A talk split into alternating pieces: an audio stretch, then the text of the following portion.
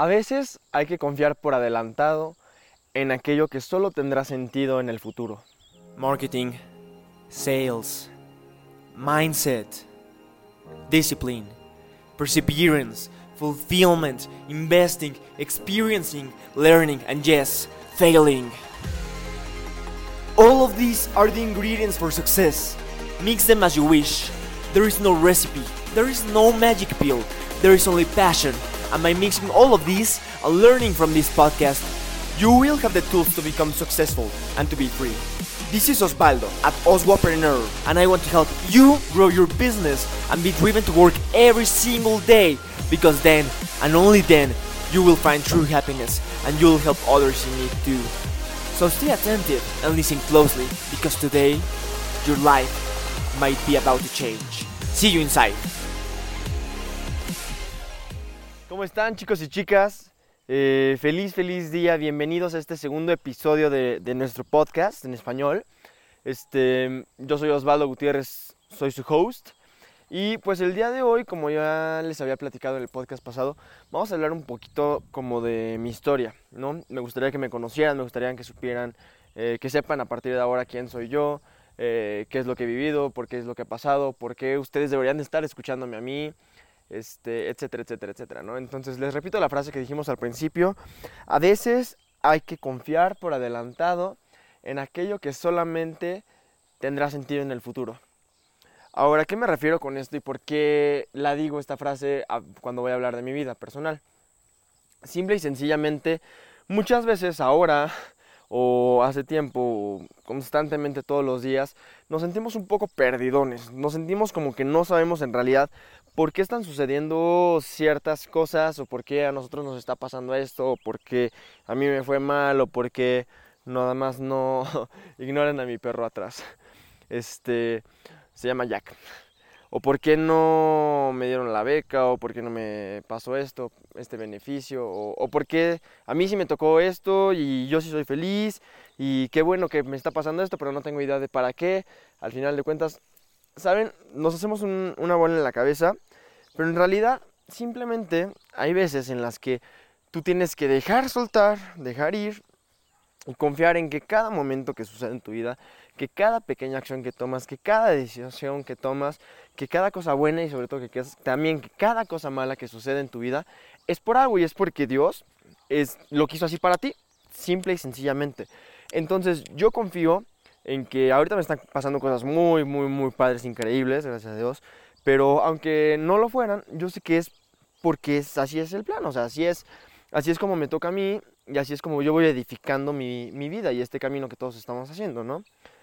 Entonces, como dice una persona que me encanta escuchar y que es una persona sumamente sabia, y supongo lo han escuchado, se llama Tony Robbins, si no lo han escuchado se los recomiendo muchísimo, y él lo que dice es que nosotros dejemos de pensar que las cosas nos pasan a nosotros.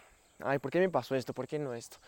Y en vez de preguntarnos por qué nos pasan las cosas a nosotros, hay que preguntarnos por qué pasó esto? ¿Para qué me pasó esto? O sea, las cosas no pasan, no te pasan a ti, sino las cosas pasan para ti. Tienen un motivo, una razón de ser muchísimo más grande de lo que podemos observar ahora. Entonces, hay que preguntarnos cada día que tengamos esa duda. No es por qué nos pasó esto, sino ¿para qué a mí? ¿Para qué me ocurrió este evento? ¿no? Entonces, antes de empezar a grabar este podcast, me puse en mi, en mi libretito un poquito a anotar como un poco de lo que he vivido y pues estaba padre recordar y volver a vivir y, pensar, ¿para qué sucedió todo esto? Y ahora yo ahora lo puedo saber perfectamente, por lo menos hasta donde estoy parado yo ahorita. Sé perfectamente por qué sucedieron, sucedieron algunas cosas que yo no quería que sucedieran o que no se me dieron, etcétera, etcétera. Igual y ahí viene muchísimo por venir que tendrá aún más sentido, pero simplemente hay que confiar, ¿no? Entonces va. Pues bueno, para empezar, ahora sí me gustaría platicarles un poquito de mi vida y pues confíen también en lo que les voy a decir, confíen en que todo lo que les digo es, este, es real, quiero ser completamente abierto con ustedes. Por favor, comenten, sigan, eh, compártanlo con sus amigos que crean que les puedan ayudar, con su familia, etc. Y díganme, o sea, si les gustó este podcast, si quieren saber más de mí al final, este, coméntenme, háganme preguntas y yo lo contestaré en el siguiente podcast. Este, o si no les gustó de plano que hable de mí y quieren más como eh, de, negocios y todo este rollo, que claro, por supuesto que va a venir, pero primero quiero que me conozcan más. Entonces, este, también coméntenlo. Pero va. Entonces, primero que nada, ¿cómo me llamo yo? Yo me llamo Osvaldo, acuérdense, Osvaldo con W, Osvaldo Gutiérrez Castro. Tengo 18 años, nací el 8 de junio del año 2000, o sea que ya cumplo esta misma semana, este, cumplo 19 años el sábado. Hoy es, hoy es este, creo que martes o miércoles, ya ni sé qué día es, pero esta semana cumplo 19 años. Nací en Toluca, México, está cerca de la Ciudad de México para aquellos que no, que no conozcan o que no sean de este país. Y pues bueno, ¿cómo comienza en realidad mi historia? Como les decía, yo nací en México, en la ciudad de Toluca. Bueno, toda mi vida viví en una ciudad que se llama Metepec. Igual estamos como a, no sé, 30 minutos en coche de la Ciudad de México. No está tan mal, está padre. Este, bueno, anda jugando aquí el perrillo. Pero, en, en fin, desde muy pequeño comencé a ser un poquito atrevido, un poquito hacer cosas, este, bueno, tampoco son tan exageradas, pero un poquito temerarias. O sea, yo desde los tres años comencé a montar a caballo, aquí en México se le llama charrería, es como más, como más tradicional. Eh, no era salto, sino era charrería desde los tres años. Imagínense a mí de mocosito de medio centímetro de altura con un mendigo caballote. Yo me subía y yo le corría yo quería cabalgar y todo. No me daba miedo absolutamente nada. Los caballos les seguí como hasta los ocho años más o menos. Este, estuve en una escuela, se llama Toto Dioctrine School, bastante pequeña y eso me ayudó para convivir con los maestros, para de, una manera que no, no habían 500 personas en mi generación y nadie se conocía, sino que todos éramos amigos, todos nos llevábamos y al final de cuentas éramos una familia, porque pues, estuve con ellos más de 10, 12 años aproximadamente, con los mismos compañeros con los que entré en esa escuela, a los 6 años. En esa escuela, a los 6 años, comencé a tocar violín.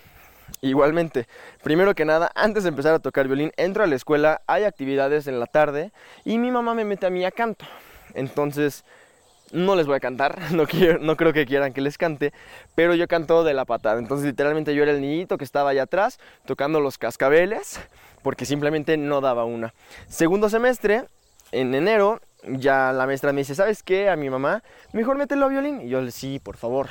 Entonces entro a violín y más o menos en dos meses eh, avanzo todo lo que mis compañeros habían avanzado en 6, 7, 8 meses y los empiezo a rebasar, ¿no? Entonces a partir de ahí, pues el violín ha sido una de mis pasiones más grandes de absolutamente toda la vida. Sobre todo lo sigo tocando y ahorita les platicaré más a fondo. Pero sí, soy, bueno, comencé cabalgando, después me convertí en violinista desde pequeño y más adelante entró mi pasión por el fútbol. El fútbol entró mi pasión con el Mundial de Sudáfrica del 2010. Y aquí es donde sobre todo me gusta contar esta historia porque, porque más allá del deporte, más allá del liderazgo y todo esto, este, yo creo que aquí es donde aprendí sobre todo la perseverancia. Entonces yo más o menos a los 10 años quería entrar en un equipo de fútbol. Entré en un equipo de fútbol literalmente una cancha de tierra con piedras horribles, se llamaba Mónaco, en Toluca. Este, yo quería ser portero. Este, pero ¿qué creen? El maestro no me dejaba, no me veía aptitudes, yo era chaparrito, tenía un pelo hongo bien chistoso. Entonces, este, yo era defensa durante como cuatro meses, pero yo no estaba a gusto, yo quería parar, yo quería parar y me peleaba con el entrenador y no me importaba la autoridad. Bueno, nunca he pelado tanto a la autoridad, pero este, yo quería ser portero. Entonces, eh, cuatro meses después me salgo de ahí, voy a una escuela de, se llamaba Puma Sherwood, más cerca de mi casa, y ya empiezo a entrenar como tal de portero. Entreno durante dos, meses, más adelante voy a subir fotos en, este, en Instagram. Acababa hecho un asco en los entrenamientos, todo enlodado, cansado, casi casi quería llorar del cansancio, pero verdaderamente me apasionaba y era lo que yo quería hacer. Yo ya lo sabía que lo quería hacer, entonces perseveré, perseveré hasta lograrlo. Dos meses simplemente de ser portero y un amigo, uno de mis mejores amigos de la infancia, si no es que mi mejor amigo de la infancia, se llama Paco este, me dice, oye, van a haber pruebas en el Toluca, voy a ir. Y yo, ah, pues yo también. Y él ni siquiera sabía que era portero, o sea, creo yo que todavía ni, siquiera sabía.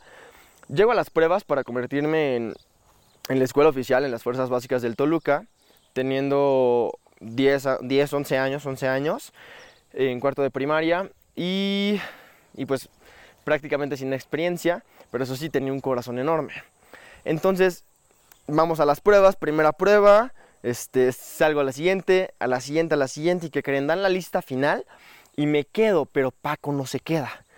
Entonces fue un momento muy difícil porque yo como que quería celebrar, quería celebrar que no me había rendido, que había jugado contra unos chavos que estaban de este tamaño, eh, perdón para los que solo están escuchando, pero estaban más altos que yo, me sacaban dos cabezas porque un portero tiene que ser alto, o bueno, al menos eso dicen.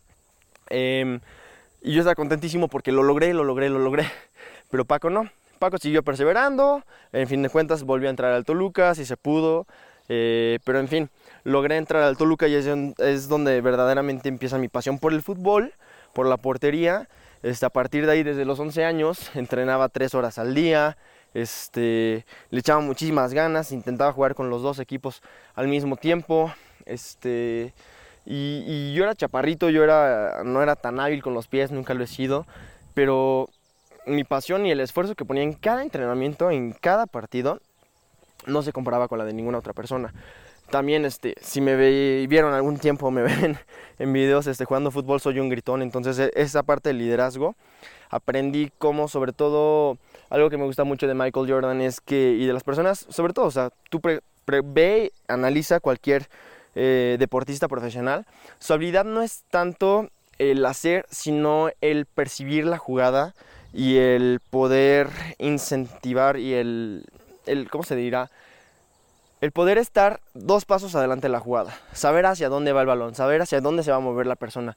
Y eso era una de las ventajas competitivas que yo tenía. Eh, entonces fui con el fútbol, fui peleando, peleando, peleando y seguí adelante. En el Inter, cuando tenía como 8 años, un poquito atrás, otra historia de perseverancia, toqué en un concurso de talentos con mi violín. Eh, frente a muchas personas era un concurso de Coca-Cola este, pero eran puros jóvenes, o sea, yo tenía como 8 años, un violincito no medía más de, más de, no sé, un metro y cachito. Y estos chavos tenían sus bandas de rock y ya están súper preparados y estaban haciendo un escándalo y padrísimo y guitarristas y bateristas y solos y bla, bla, bla. Y yo toqué una canción que se llama El Canón de Pajebel, bastante difícil para mi edad. Entonces, este, ya mi papá me decía, ya vámonos, ya vámonos, ya vámonos, este, lo hiciste muy bien, pero ya se van a tardar todavía dos horas. Y yo le decía a mi papá, no, nos vamos a quedar, yo voy a ganar. No, nos vamos a quedar, yo voy a ganar. Y no tenía siquiera duda de ello. Entonces, lo que sucedió fue que dijeron, tercer lugar, fulanito. Segundo lugar, fulanito. Y mi papá, así ya saben, con cara de, ay, ¿cómo le digo que no ganó? Yo, así en el borde de la silla. Primer lugar, Osvaldo Gutiérrez. ¿Por qué? Por, la, por el coraje y por el valor de haber separado y tocado este, en un escenario frente a tanto chavo, teniendo tan solo 8 años y haberlo hecho excelentemente y con 100% de seguridad. Y por eso lo gané, ¿no? Eh, más adelante fui obteniendo más eh, reconocimientos por el violín, por todo esto. Y ahora les voy a platicar también. Como les decía, me voy a Inglaterra durante un mes eh, yo tenía más o menos 12, 13 años, no, como 13, 14 años. Este, y es unas olimpiadas, son unas olimpiadas de inglés que se refiere como más académico, este, armas tu obra, haces debates, eh, etcétera, etcétera, etcétera, ¿no? Padrísimo. Pero ¿qué creen? También había un concurso de talentos. Habían más de 170 escuelas de como 20 o 30 países diferentes. Entonces, eh, toqué la de Piratas del Caribe de David Garrett y frente a un escenario de 2.000 personas se me rompen las cuerdas 10 minutos antes de, salir al escenario. Me animo a ser la primera persona en tocar de todo el show. Se volvieron locos, locos, locos. O sea, más de 2.100 personas en un auditorio que antes era una iglesia tipo medieval, padrísimo. Este, la gente no está en sus sillas, la gente estaba parada, gritando, aplaudiendo, chiflando. Ya saben, todas las niñas en la, primera fila tomando videos. este, entonces eso también fue una experiencia muy padre. El que sí, soy un poquito aventado y muchas veces este, siento que no me dan miedo al hacer las cosas. Pero ese día rompí mi miedo de verdaderamente, ya no era un escenario pequeño o lo que me tenía cómodo, sino que estaba tocando algo que no me, eh, que no se, me, no se me era sencillo y aparte frente a tantas personas fue donde aprendí que no había nada que no puede hacer y que sea la que sea la cosa que quiera lograr, lo voy a hacer y lo voy a poder hacer y lo he demostrado una tras otra tras otra vez. Entonces, lecciones de la vida, ¿no? Entonces, no sé para qué me iba a funcionar en ese momento el ganar el premio, si se sentía muy padre, pero por ejemplo, hoy veo hacia atrás, veo que confié y, y sé que en ese momento fue en donde aprendí que jamás va a haber algo que si yo me lo propongo y que verdaderamente lo quiero, no va a haber nada que me impida lograrlo. Entonces, fue una lección bastante, bastante valiosa. A partir de ahí, vamos a irnos un poquito años más adelante, años más adelante, hacia el 2016, en donde yo me quiero ir a Canadá a estudiar, primer año de high school, preparatoria aquí en México. Entonces, este, yo preparo todos mis papeles, yo, nada más mis papás se encargan de firmar y pues de, de aceptar, ¿no? Entonces, me voy a Canadá solo, 16 años de edad. Este, llego con una familia canadiense ahí. Eh, ¿Cómo se dice? ¿Y qué creen? A los, bueno, a los tres días más o menos, conozco a la chica que iba a ser el amor de mi vida, Cecilia, bueno, Ana Cecilia. Este, y a partir de entonces, eh, pues me empiezo a esforzar más, ¿no? Empiezo a ser mejor persona. Ustedes saben que eh, cuando tenemos pareja nos convertimos en mejores personas. Eh, y aparte, sobre todo, la parte de la libertad, que fue impresionante. La primera vez que justamente salí con, con, Ana Cecilia, que después escucharán más acerca de ella, eh, me dijo, no, pues vente, vamos a platicar. Vivía como a 15 minutos caminando de mí y voy así como pasito por pasito con la madera crujiendo de las escaleras y pido permiso para salir, ¿no? disculpa, ¿puedo salir? Me dice la persona, como, ¿por qué me preguntas? Ahí están las llaves y vete, solamente me mandas mensajes si vas a venir a cenar o no. Yo me quedo con cara de ¿qué? Porque nunca en mi vida había sentido como ese tipo de libertad. En ese momento abro la puerta de, de, la salida trasera y por primera vez experimenté un rush de, de sangre y de, de, adrenalina que dije, soy libre, estoy en Canadá. No sé, o sea, simplemente ese momento fue uno de los que más ha cambiado mi vida a partir de entonces pues estuvo padre la, la convivencia, los amigos, todo esto en Canadá las aventuras, el investigar, el siempre saber a dónde ir, el siempre querer descubrir cosas nuevas, el aventarme que si son dos horas en camión no pasa nada, nos aventamos a dos horas en camión. La escuela me la prometieron como que tenía este, un campus de fútbol padrísimo y una orquesta, ¿no? Porque yo me fui a Canadá también porque quería esas dos partes, ¿no? El fútbol y el violín, que aquí en México no se pueden hacer. Entonces, ¿qué creen? Llego y ni siquiera es una orquesta, es una, es una banda de eh, es una banda de marcha, así como de soldados, así como los que salen en los partidos de fútbol americano en Estados Unidos y todo. Horrible, horrible, horrible. O sea, trompetas, trombones, nada que ver con un violín, nada que ver con música clásica. Yo estaba enojadísimo. Eh, pero ¿qué hago? No me quedo con los brazos cruzados. Sé que es por algo, sé que pasó para mí, sé que es algo especial, que no tengo que estar en esa escuela tocando violín, sino que me meto Aquí les enseño al pequeño loco. Perdona a los que están en el podcast, pero aquí está mi perro jugando en la parte de atrás, Jack. Este, me meto a internet, busco las cinco mejores, las seis mejores orquestas juveniles de, de, la redonda y mando un correo personal después de mucha investigación a cada uno de los managers de esas orquestas para ver si tenían este, audiciones o algo que pudiera hacer yo. Para no importaba qué se necesitaba hacer, yo lo iba a hacer para ser parte de una orquesta profesional en Canadá. ¿Qué sucede? Dos días después me contestan, este, más o menos de las seis me contestaron tres. Voy a mi primera entrevista, es de las eh, orquestas más importantes de, de, todo British Columbia, de la parte donde yo viví en Vancouver, Canadá. Este, se llama Lionsgate Youth Orchestra. me preparo durante una semana así encerrado, casi casi tres horas al día, practicando una canción dificilísima para lucirme todo. Llego a la audición el maestro conductor súper buena onda. Toco los primeros 10, 15 segundos de una canción de 6 minutos que me pasé una semana preparando eh, tremendamente. Y me dice el señor, es suficiente. yo, ay. ¿Y qué creen? Me dijo, estás dentro, ¿te puedes quedar a ensayar hoy? Entonces fue algo padrísimo. El haber sabido que, como volteando hacia atrás, dije, si hubiera sido una orquesta simple y sencilla de la escuela, no me hubiera aventado a hacer algo grande como una orquesta sinfónica. Entonces, ah, pues lo pienso y hasta se me pone la piel chinita.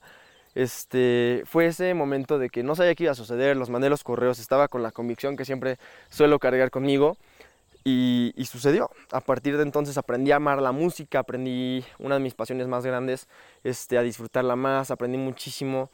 En mi casa casi casi ni siquiera me dejaban ensayar en la de Canadá, este, porque hacía mucho ruido, pero sin necesidad de ensayar fui segundo violín concertino, eh, para los que sepan qué significa. Simplemente eran de los mejores momentos de, de, mi semana. Iba los jueves este, a otra ciudad, no era donde yo vivía. Pues tenía que tomar un camión de una hora, 40 minutos para ir y para regresar. Pero valió la pena absolutamente, sin lugar a dudas, ¿no? Entonces, a partir de entonces, ¿qué sucede también en Canadá? Como me habían dicho que también tenían fútbol profesional, que creen, no era fútbol profesional, no era una academia padre, más bien era simplemente como una clínica de, fútbol como para niños y niñas, como niños que me llevan así como al, como al pecho y nada profesional para lo que yo estaba acostumbrado en el Toluca, ¿saben? Entonces, este, pues yo muy decepcionado, igualmente que con la orquesta, enojado por este, porque me lo vendieron mal. Voy, me hago amigo de uno de los este, porteros este, más grandes, él tenía ya como 20 años, de ahí de mi escuela porque sí tenían equipo, pero pues nada, nada especial. Y me ve habilidades y me dice, oye, mi tío es entrenador de un equipo de segunda división, este, ¿por qué no lo vas a ver? Le voy a decir que vas y te espera el jueves. Voy, eh, pues igualmente llegué muy tarde porque me perdí completamente. No sabía qué camión tomar porque ahí todos toman camión. Y pues finalmente, que creen, también me quedo para ser portero titular de segunda división en Canadá. Entonces, todo se fue acomodando, ¿no? Como les decía, yo confiaba que era por algo, yo sabía, esto va a ser por un mundo mejor, así lo quiso Dios, esto me pasó para mí. Entonces, ahora nada más quedaba esa parte de, descubrir exactamente para qué me había sucedido eso a mí, ¿no? Entonces, pues lo descubrí, segunda división profesional, y valió totalmente la pena, pues, todo el esfuerzo, todo todos los años de entrenamiento, rindieron bastantes frutos. Y continuando con toda la historia, este, ¿se, ¿se, acuerdan de Ana Cecilia, de mi novia? Que por cierto, hoy 2018 sigue siendo mi novia, ya dos, dos años y siete meses más o menos después sigue siendo mi novia. Este, ¿Qué creen? Este, yo tenía un sueño, muy, muy, muy lejano, un sueño, sueño grandísimo, casi inalcanzable, que era desde antes de llegar a Canadá, desde antes de conocerla a ella, este, que era que yo quería viajar por la ciudad encima, como en las películas, en un helicóptero. Entonces, pues mi familia la verdad es que me mandaba dinero pues nada más como para el mes, como para comer y pues apenas se alcanzaba, ¿no? Entonces, ahora tenía novia, entonces no solamente quería ir yo en helicóptero, sino que la quería invitar a ella a un viaje por las alturas en Vancouver. No podía meterme a trabajar de que a un McDonald's ni nada por la visa de estudiante, no me lo permiten. Pero, pero, rompí mi miedo agarré mi estuche, mi violín y mi arco y justamente en mayo del 2017 me atreví a poner el estuche en el suelo, mi violín en el hombro y arco en mano y comencé a tocar música en las calles del centro de Vancouver, justamente frente, justamente en la avenida principal.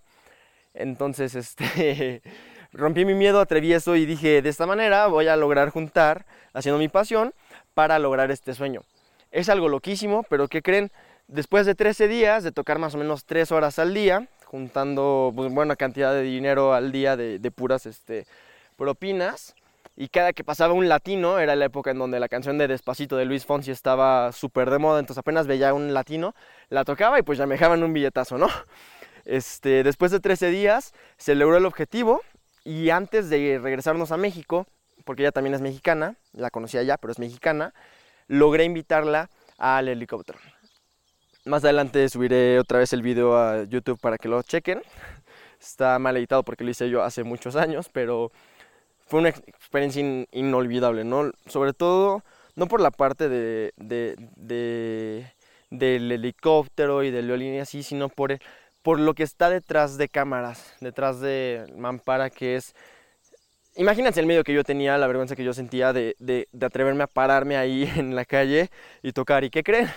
Lo hice y como les dije fue para mí. Yo confiaba, dije, a ver, no sé cómo va a resultar esto. Igual y más adelante veremos qué sucede. Pero hoy yo sé que si no hago algo, mi sueño se va a quedar ahí. Entonces, como hablamos la vez pasada, se necesitaba una decisión para poder hacer un cambio y tomé un brinco muy grande de fe. Me subí los pantalones lo más que pude y, y se logró, ¿no? Gracias a Dios. Entonces sigue esto. Eh, noviembre del 2016, ya no es un poquito atrás, este, recibo la noticia de que mis papás se divorcian y pues yo tenía la idea de que yo me iba a quedar los tres años de, la, de high school en, en Canadá y que ya iba a ser futbolista profesional, shalala. Entonces yo recibo esta noticia que mis papás se divorcian, este, y aparte, pues, este, pues ahí hubo problemas obviamente emocionales, hasta que finalmente tengo un problema yo como obtuve un problema como psicológico que hace como que te duele el cuerpo, pero en realidad no tienes una enfermedad. Se llama psicosomatización para que los, los que lo conozcan o lo que lo quieran googlear. Este, yo empecé a perder la fuerza en las piernas, totalmente. Entonces, o sea, para los que pueden ver, yo venía caminando normal y pues me caía y no sentía, entonces, como si fueran gelatina. Podía caminar, pero no podía caminar. Entonces, este, tuve que dejar el fútbol. Eh, comencé con ataques de pánico que a veces no hubo, hubo, un día en donde no pude llegar ni siquiera a mi ensayo de, de, música porque me dio un ataque muy feo. Este, entonces prácticamente mi sueño del fútbol ahí quedó. Ahí quedó. Este, me tenía que regresar a Canadá. Yo era una persona ya con todo estructurado, ya sabía que iba a ser este año, este año, este año. En cuanto al fútbol, que era mi, este, mi, mi sueño llegar a ser futbolista profesional. Y pues no se pudo, ¿no? Se quedó ahí estudios, estudios, estudios. Absolutamente nadie sabía decirme qué es lo que yo tenía. Nadie sabía explicar lo de las piernas, ni mucho menos cómo, cómo poder este, tratarlo, curarlo. Hubo un día en el que literalmente me quedé prácticamente paralítico. Bueno, o sea, no paralítico por siempre, pero o sea, no me podía mover y me quedé literalmente tirado en una mesa, en un Starbucks. Este, no me podía mover ninguna parte del cuerpo y este, aparte tenía como el ataque de ansiedad al mismo tiempo, ¿no? Entonces horrible. Este, pues sí, fue, fue difícil en esos tiempos, eh, pero como les digo, inclusive eso yo sabía que, que era para algo y que ahí no acababa la historia de Osvaldo, sino que se, cerraba, se cerraba una puerta pero se abrían otras más. No tenía idea de cuáles eran, pero sabía que había algo más allá de, de todo el, mal rato que estaba pasando, ¿no? Entonces, este, sigue así la enfermedad, sigo tocando violín, lo disfruto cada vez más, este, mis sentidos literalmente se agudizan. Obviamente lo del McDonald's, de que no pude moverme todo el cuerpo, solo fue un día. Este, después podía seguir caminando, pero igualmente con mis ataques y con mi caída de piernas. Este, ya, en fin, regreso a Toluca. Eh, bueno, regresamos a México, acaba nuestro año en Canadá, nuestro año de ensueño. Y, y pues no me sentía a gusto tampoco regresando, ¿no? Seguía con los problemas de, pues, de salud. Este, ya me empezaba a tratar este, como, como era debido. Eh, me empecé a suplementar con una de las empresas con las que yo he trabajado, que más adelante les voy a platicar ahorita. Y pues voy a empezar saliendo de ahí, ¿no? Empiezo a salir, empiezo a salir poco a poco. Y pues ahora vamos a platicar de lo que sucedió ya aquí en México, de regreso, ¿no? En fin, estamos de regreso en México. Como les digo, me sentía, me sentía solo. Bueno, no me sentía solo, me sentía más bien perdido me sentía perdido porque pues en Canadá pues ya tenía como una vida hecha, era totalmente libre, totalmente independiente. Llego aquí de regreso pues a vivir obviamente con mi, con mamá, con mis hermanos, este, más reglas, no hay transporte para poder hacer lo que yo quiera como en, como en Canadá. Este, pues difícil, ¿no? Como igual si alguno de ustedes ha, salido de intercambio, es muy común que, que sientan lo mismo entonces, este, si hay alguno de ustedes que se identifica con cómo me sentí, comenten debajo, compartan su experiencia y estoy seguro que a todos nos va a interesar muchísimo lo que tienen ustedes para compartirnos también. Entonces, este, pues sí, me sentía un poco perdido. Eh, entro a, la preparatoria de Ibero, en, bueno, de, de, México.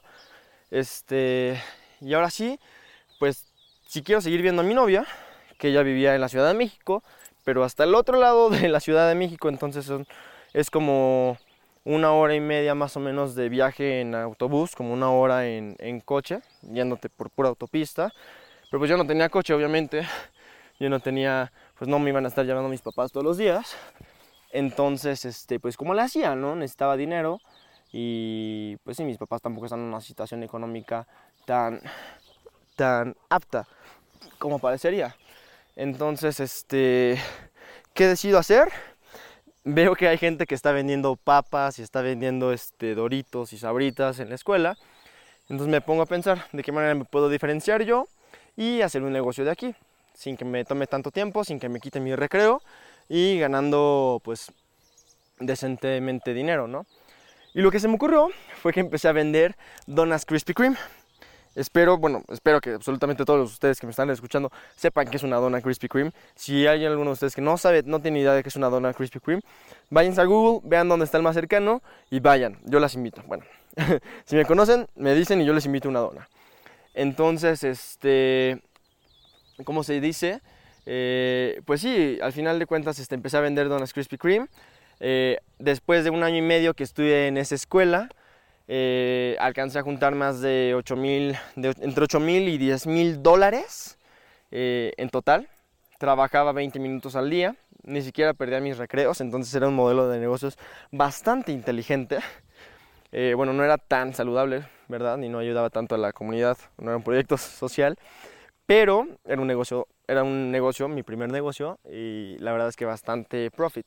Y de ahí, pues de ahí podía ir con mi novia, de ahí podía ir a comer, de ahí podía comprarme mis cosas. Y pues la verdad al principio sí fui muy gastalón, me, fui muy, me vi muy espléndido, no ahorraba, no invertía, entonces estaba empezando, ¿no?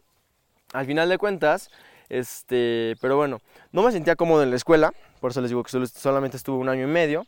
Mm, muchos de ustedes emprendedores se podrán sentir bastante bastante reflejados en lo que estoy sintiendo ahorita, que no me sentía cómodo en la escuela, no sentía que los maestros verdaderamente se apasionaran por lo que estaban enseñando. Veía, yo podía ver, no sé, este, clases de expertos este, súper famosos en un tema en YouTube, apasionadísimo se aprendía, y llegaba y me ponían una presentación de PowerPoint con tres fichas, copia esto de tu examen y vete, ya es tarea, no, o sea, yo no, no funciono así, mi cerebro no daba. Yo tenía otras ideas, empezaba a tener más planes, empezaba a tener como más, más deseos de algo más, aunque todavía no sabía bien qué era eso. Simplemente no estaba cómodo. Este, todo el tema de la escuela lo dejaremos para, para otro episodio. Pero bueno, no estaba cómodo y es por eso que eh, vamos a ir un poquito más adelante. En enero de este año, del 2019, este, me decido salir de la escuela. Una decisión de la que verdaderamente no suena tan sencillo como... No, no, no fue tan sencillo como suena, pero al final de cuentas estoy orgulloso de la decisión y ha sido de las mejores decisiones que he tomado en mi vida porque he crecido personalmente, en negocios, en mis relaciones, en mi salud, en mis hábitos, en absolutamente todo sentido he crecido impresionantemente desde que tomé esta decisión. Entonces, bueno, lo dejaremos para otro episodio. Hoy viene el tema de la escuela y de lo que yo pienso acerca de. Este, no estoy diciendo que ustedes se tienen que salir. Hay veces en donde queda y otras veces en donde no. La escuela sí sirve para ciertas cosas este, y para ciertas personas. Simplemente no era lo correcto para mí y no era lo correcto para mí quedarme ahí. Entonces, platicaremos de eso después si tienen dudas al respecto. Ayúdenme, comenten debajo este, en los reviews también lo pueden comentar para que yo las conteste dentro del podcast específico del episodio de, la escuela, ¿no? Entonces, pues llego a México, este, juego fútbol en la escuela, ya en la segunda división, porque ya, ya, me, ya me empecé a sentir mejor de las piernas después de seis meses inactivo, eh, juntando el, el Inmunocal, que es una de las empresas con las que yo trabajo, y este, pues terapia psicológica de hipnosis, ¿no? Que es un poquito otro tema, pero no me quiero desviar tanto, ya duró mucho este podcast y este, no lo quiero hacer tan, tan, tan, tan extenso. No había fútbol como tal, entonces este, pues era un equipo de escuela, pero pues yo estaba acostumbrado como a, esa pasión y esa competitividad y, no, no era algo que pudiera encontrar este, en este equipo, desgraciadamente. Entonces este, no me sentía cómodo como buen deportista y súper competitivo que soy, atleta de alto rendimiento que también me considero este, apenas empezaba otra vez a tomar más o menos nivel, no estaba al 100 de todas maneras, pero, este, pero yo necesitaba como ese rush de adrenalina y eso, eso que es lo impresionante y que tanto amo de los deportes, ¿no? Y en México, este, ya a mi edad, ya era difícil este, encontrar una orquesta sinfónica juvenil como la que estuve en Canadá, porque para estar en una orquesta profesional como tal aquí, tienes que ser parte de, o estudiar en, en, un conservatorio, como se le llama en México, que en realidad es este, una escuela especializada en música, ¿no? Pero pues yo, si ni siquiera quería estar en la escuela, pues no me va, no, mi meta no es este, ser violinista profesional en la vida, ¿no? Solo es un hobby que, que amo, que me apasiona, que voy a seguir haciendo toda la vida pero entonces, este, pues no había orquesta tampoco, ¿no? Entonces perdí como esa oportunidad y ese empuje que tenía del amor a la música. Este, en orquesta, lo sigo haciendo por mí mismo, claro. Y planeo regresar a una orquesta muy, muy pronto en el extranjero. Entonces, este, no hay esto, no hay esto, me siento solo, es un poquito complicado, pero empiezo mi camino emprendedor. Bueno, empecé mi camino emprendedor tocando el violín pero ya empiezo como tal a ver más negocios, más, ver más números, ver a ver cómo me conviene esto, que si los productos, que si los costos, que si el precio, que si el porcentaje, la negociación, de qué manera las vendo, de qué manera persuado a las personas para que no me compren una, sino cinco cajas de una sola vez. Este, bueno, no, nada más compraban como de dos cajas máximo cada quien. Entonces, este, pues era un negocio bastante bueno y de ahí fue empezando a aprender, ¿no? Eh, a partir de entonces, pues ya en marzo me doy cuenta de que en marzo del 2017, vámonos hacia atrás, este, me doy cuenta de que no puedo seguir yendo en camión a ver a mi novia. Es demasiado pesado, este, porque no solamente era ir en camión, sino que tenía que caminar distancias larguísimas e inclusive correr colinas hacia arriba para poder llegar a los camiones porque salían cada hora y si no llegaba en seis minutos tenía que correr más o menos un kilómetro, este, punto tres o punto cinco, un kilómetro y medio en, en seis minutos. Entonces, pues era dificilísimo para mí. Entonces dije, necesito un coche. Para mi cumpleaños de 18 años me voy a comprar un coche. Entré en una empresa de network marketing, mercado en red, o redes, como sea que lo conozcan ustedes, con unos productos muy padres. De repente si alguien me lo pide, lo sigue vendiendo, pero ya no es como algo profesional con lo que, como me desarrollo yo, ¿no? Pero lo sigo haciendo. Este, sigo usando los productos, ahorita estoy usando sus plantillas y todo. Entonces, este, este, tienen, para no hacerles la historia larga, tienen este, purificadores de agua y temas más como de bienestar y salud y, cosas naturales, ¿no? Entonces ahí me veían a mí, me ponía mi saco gris, me ponía una, una t-shirt blanca y le pedí a mi mamá en los días de verano que me dejara en, la avenida principal de la ciudad en donde yo vivo, en Toluca, en Metbec, y, este, y que regresara por mí en tres horas y media, ¿no? Entonces iba restaurante por restaurante, puerta en puerta, tocando puertas, tocando ventanas, intentando hablar con los gerentes, este, y pues al final de cuentas prácticamente no vendía mucho que digamos, ¿no? Pero de todas maneras, cada puerta que tocaba y que me decían que no, yo sabía que era una puerta menos que me faltaba para aquella que me iba a decir que sí. Entonces la motivación estaba en lo alto, nunca me di por vencido, seguí siendo perseverante, seguí siendo terco con este rollo. Eh, y al final de cuentas también junté una buena cantidad de, de dinero con, pues, con Ike, ¿no? Eh, llega mi cumpleaños, eh, por X, Y y Z no se puede dar lo del coche. Entonces, pues igualmente, muy triste, pero también nuevamente confiaba en el momento y, sabía, y me lo dijeron mi novia, mis papás, este, amigos, que simplemente no era el momento, y yo estaba muy estresado porque me esforcé muchísimo y ustedes saben que cuando yo quiero algo, hago todo y quiero que suceda. Entonces, este, no sucedió esta vez, pero está bien porque fue para mí. Seguí yendo en camiones, seguí trabajando, seguí esforzándome.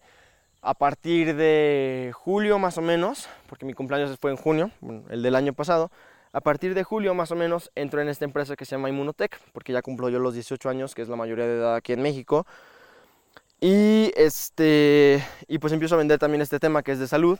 Es lo que me ayudó a curarme de las piernas. Y impresionante, impresionante, impresionante, porque ahora sí ya es algo social y es algo cívico y es algo que me sigue encantando. Cada vez que tengo la oportunidad de ayudar a una persona o que vea a una persona en necesidad, eh, que ya sea que tenga cáncer, que tenga sida, que tenga diabetes, que tenga problemas respiratorios, eh, inclusive alergias, inclusive eh, cualquier cosa que se puedan imaginar, me acerco con ellos, no me da pena y me acerco con ellos a ayudarlos y a platicarles del proyecto y del producto, este, porque verdaderamente hemos estado cambiando vidas como no se imaginan. Mi mamá es médico, entonces el ver a personas con SIDA llegar con ella y darle las gracias porque sus doctor les dijo que se supone que se tuvieron que haber muerto hace tres meses, pero gracias a nuestra empresa y gracias a este producto han seguido adelante, pues también es, es bastante satisfactorio y también te impulsa a seguir adelante, ¿no?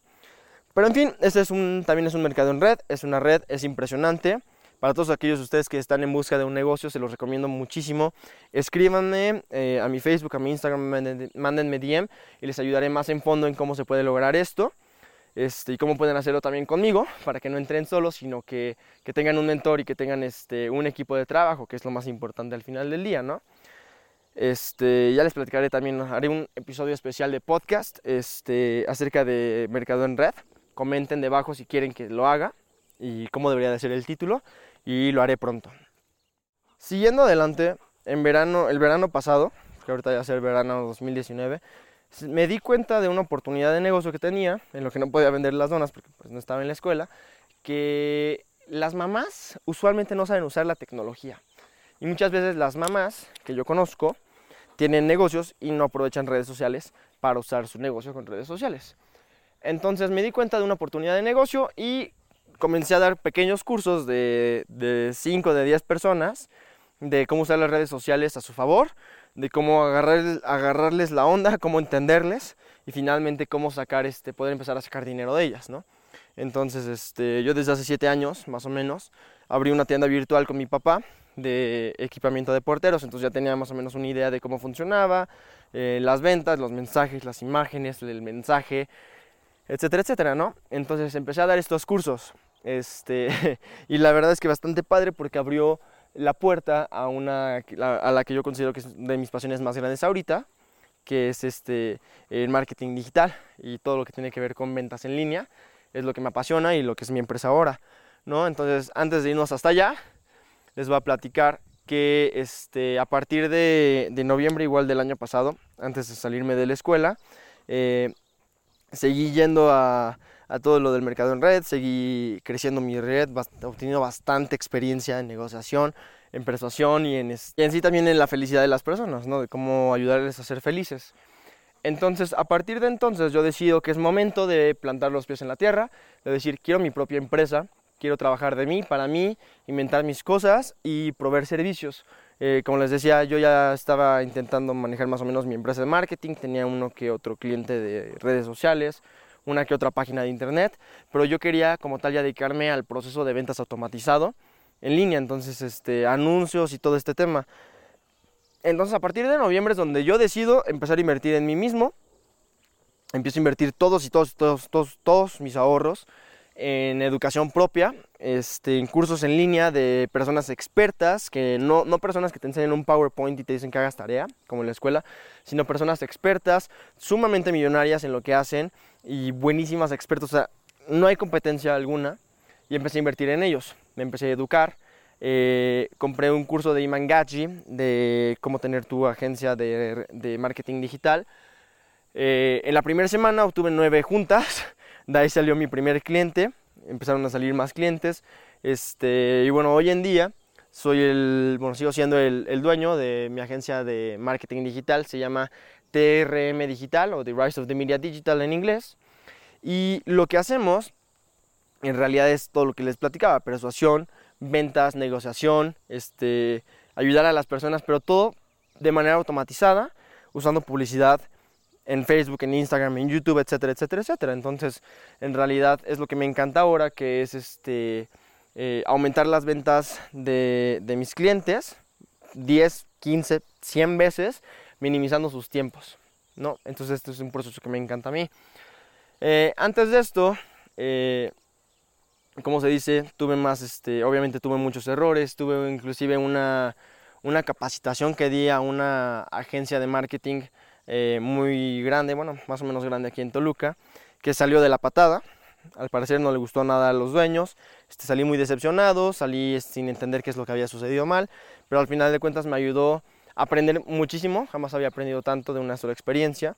Entonces, por más que se tardan como 7 meses en terminar de pagar, ni siquiera pagaron el 20% de lo que este, habíamos acordado y todo esto, este, pues la verdad es que fue una experiencia padrísima, me sirvió a mí para crecer muchísimo. Entonces, este, hoy en día sigo respirando, viviendo y hasta comiendo desde que me despierto hasta que duermo, todo lo que son ventas, marketing digital y entrenamiento, me sigo educando día con día y por eso me considero apto y suficientemente experimentado para estar aquí parado frente a ustedes, este, exponiéndoles mi vida y pidiéndoles que me, que me, que me regalen su atención, que me regalen sus likes, que me regalen sus, este, sus eh, suscripciones para yo poderlos ayudar más, porque es para lo que estoy aquí. Me apasiona también ayudar a las personas y quiero que ayudar a más emprendedores, como hablamos en el episodio pasado, a que logren cosas impresionantes. No que lleguen, o sea, sí, que ustedes de donde están parados ahora lleguen en el lugar en donde estoy yo y que sigan adelante y que sigamos creciendo todos juntos como una comunidad, porque necesitamos más emprendedores con dirección correcta en México y en el mundo. Y en todos los países hispanohablantes que, que me están escuchando también. Entonces, pues hoy en día soy CEO de mi propia empresa. Este, soy una persona, me considero bastante disciplinado, soy una persona que diferente, me considero diferente, me considero raro, este, que tengo mis hábitos establecidos, que me levanto a las 4 de la mañana, leo mi libro a la semana, este, tengo juntas, eh, prioritizo tiempo. La última vez que vi Netflix por querer ver Netflix por mí mismo fue en marzo del año pasado. Entonces, este, soy alguien que busca el éxito y que estoy dando absolutamente todo para lograrlo. Estoy ayudando a incrementar impresionantemente las ventas y la clientela de mis clientes, así como que yo también practico lo que enseño y lo que vendo a las personas, también lo aplico para mis propios negocios en línea, que les platicaré uno un poquito más adelante. Este, como les dije, desde enero, desde que dejé la escuela y desde que decidí invertir en mí mismo, comencé a sentirme mejor, comencé a tener mejor este, salud, comencé a tener mejor, este, ahora sí que... Eh, ingreso, cuenta de banco, eh, comencé a tener mejores relaciones con las personas que, están cerca de mí.